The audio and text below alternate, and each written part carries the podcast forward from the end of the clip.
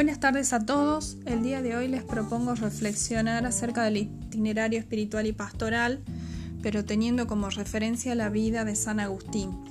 Me parecía interesante cómo a partir de la lectura me iban resultando cada vez más claras las relaciones con esa trayectoria de conversión de este santo este, y que me parece importante tomarlo en esta ocasión para ejemplificar algunos de los puntos sobre los que nos habla el documento.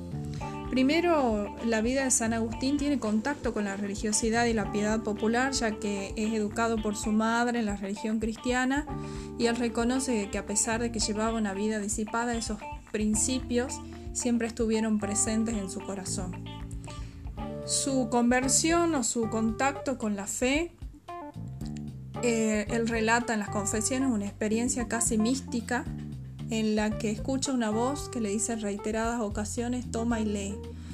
Y él cuando se dirige a los evangelios y abre en una página al azar, encuentra el sentido de aquello que buscaba.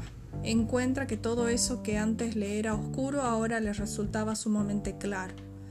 Toda su vida fue un ejemplo de una búsqueda de una espiritualidad más profunda, primero más vinculada a la razón, a la búsqueda de la verdad, y luego de su conversión, un proceso sin descanso de este trabajo de, fundamentar la fe, de, transformar la vida a partir de la acción y de la palabra.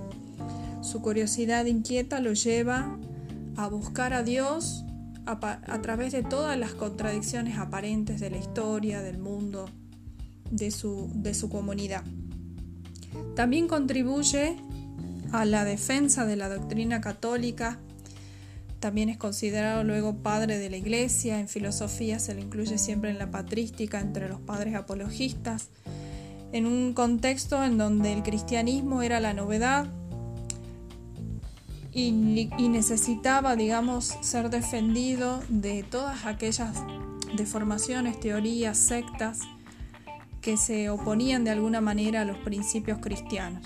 Por eso creo que también volver sobre la vida de San Agustín nos permite este, recuperar esta idea de la centralidad de la conversión, ya que como plantea el texto, hoy en día necesitamos una religión que nos acerque a esta idea de Dios misericordioso, a esta idea del encuentro íntimo con Dios, que es el que experimentó San Agustín y el que experimentaron tantos santos y el que experimentan tantas personas que se encuentran con este buen anuncio que Jesús mismo presenta.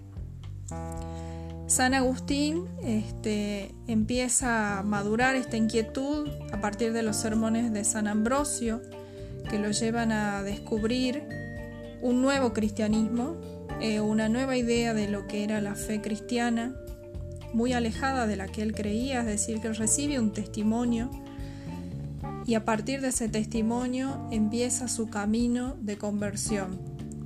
La oración también estuvo presente a través de la, de la imagen de su madre, que ora permanentemente por su conversión, y él luego también reivindica en numerosos escritos la importancia de la oración.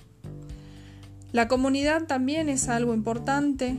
Él este, inicia una vida comunitaria con su hijo, con sus amigos, y él entiende que las artes liberales, la oratoria, son, digamos, herramientas que les permiten este, acercarse eh, a, los no creyentes y como una forma de este, transmitir este buen anuncio. Por eso también me parece que reflejaba esto de que se integra lo tradicional con lo novedoso.